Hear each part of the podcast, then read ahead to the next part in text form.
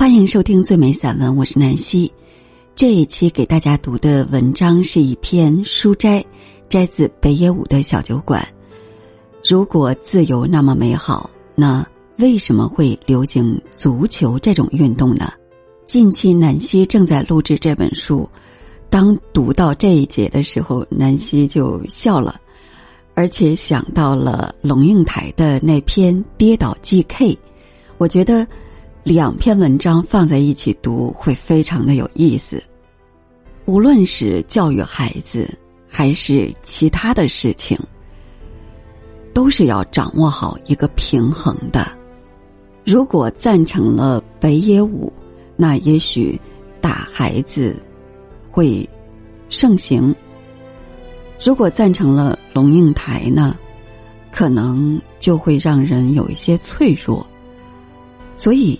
一定要掌握好这个平衡，掌握好这个尺度。今天先给大家读北野武的这篇，明天给大家读重温龙应台的《跌倒 JK》。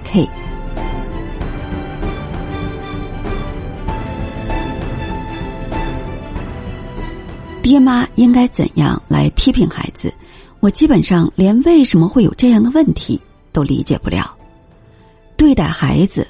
就应该用打，孩子也是人，也有他的人权，应该尊重孩子的人格。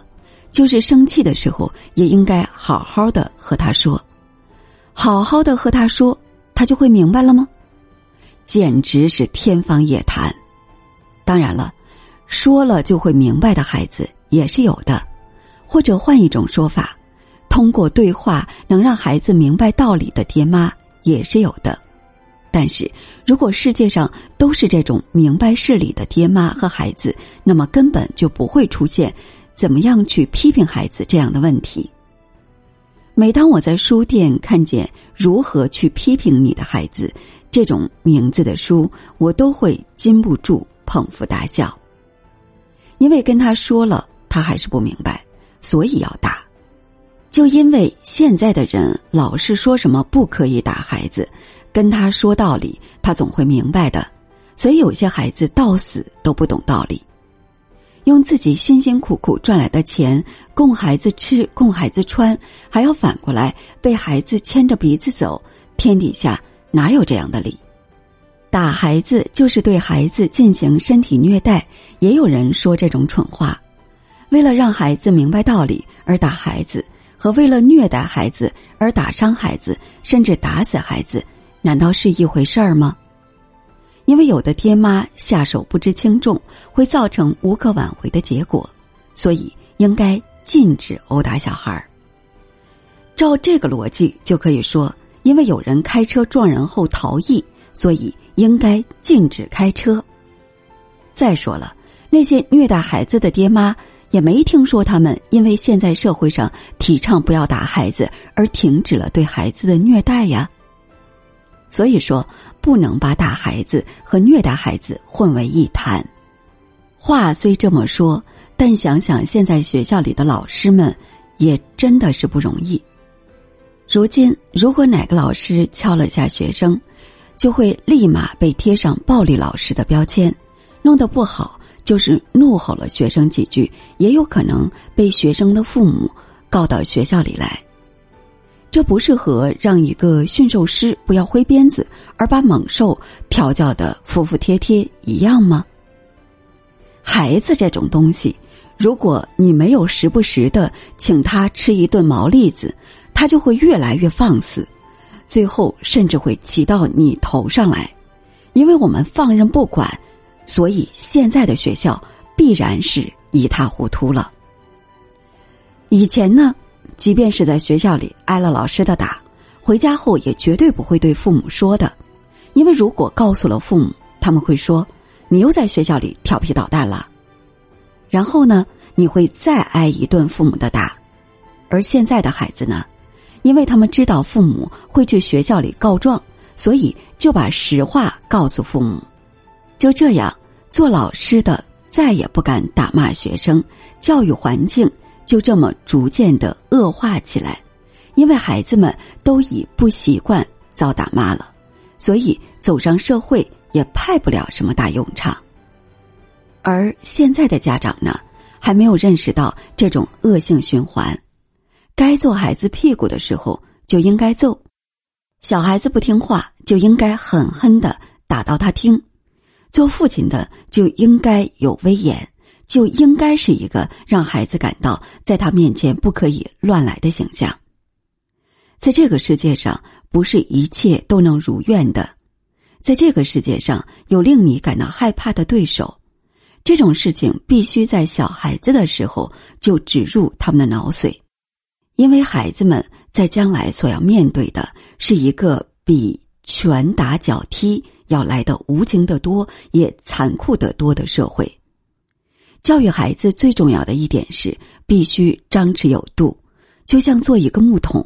如果你箍得太松，桶就会散掉；反过来，如果箍得太紧，那木桶就不会经久耐用。以前的孩子，不论是在学校还是在家里，都是被箍得死死的。学校里有老师，家里有家长，他们的话都是绝对正确的，所以孩子能够享受到的自由非常有限。由于家庭环境的问题，由于学校的问题，有许多孩子只能默默的忍受着。但是现在呢，简直和以前南辕北辙，上紧的箍已经完全松开了。不论在学校还是在家里，孩子们都不再受到什么约束，想做什么都可以自由的去做。然而另一面，他们又接受了千万不要放弃自己的梦想这样的教育。说简单点儿，就是要求他们无论对什么事儿都要去努力的做。如果你做不到第一，那就努力去争取唯一。总之，你必须找到可以在人前炫耀的事情。这其实就是一种自相矛盾。即使你告诉孩子们可以自由的想干啥就干啥，大部分孩子还是不知道该干啥好。自由这种东西，只有在一定程度的框架下才能成立。想干啥就干啥，是一个没有框架的概念。在这个概念里，没有自由的，有的只是混沌。只要你想一下踢足球的事儿，就会明白了。没有比踢足球更不自由的体育运动了吧？人家说，孩子是因为学会了使用双手，才进化为人类的。可踢足球这项运动偏偏不让你使用。对于如此不自由的一项运动，为什么全世界的年轻人都乐此不疲呢？如此说来，认为人都是自由的，最讨厌受别人束缚的年轻人，会手里捧着足球在球场上飞奔喽？这种事情绝对不可能发生。不对。有人说，以前就是因为发生了这样的事儿，所以才发明了橄榄球这项运动，因为它更加自由，所以年轻人更喜欢这项运动吗？事实并非如此吧。橄榄球不像足球那样风靡世界，会不会正是因为他过于自由，能够使用双手呢？不论哪国的人，都能直观的感受到踢足球的不自由。反过来说。即便你对足球不是十分了解，你也能明白贝利或马拉多纳有多么了不起，因为你只要看一看就知道了。所以，他们能成为全世界的超级球星。小罗纳尔多的传球和射门之所以会那么漂亮，也是因为足球有那个框架在那儿，就像光与影。正因为是在不自由的框架中交战，所以才闪耀出自由的光芒。正因为重力把人拉向地面，所以人类才会有了那个永恒的飞天梦想。而现代教育呢，则完全是反其道而行之。如果想好好的教育孩子们自由的宝贵和喜悦，那就应该首先给他们设置一个框架。如果面前有一道厚重的墙壁，你即使对孩子们放任不管，他们也会想尽办法从里面。挣脱出来，获得自由。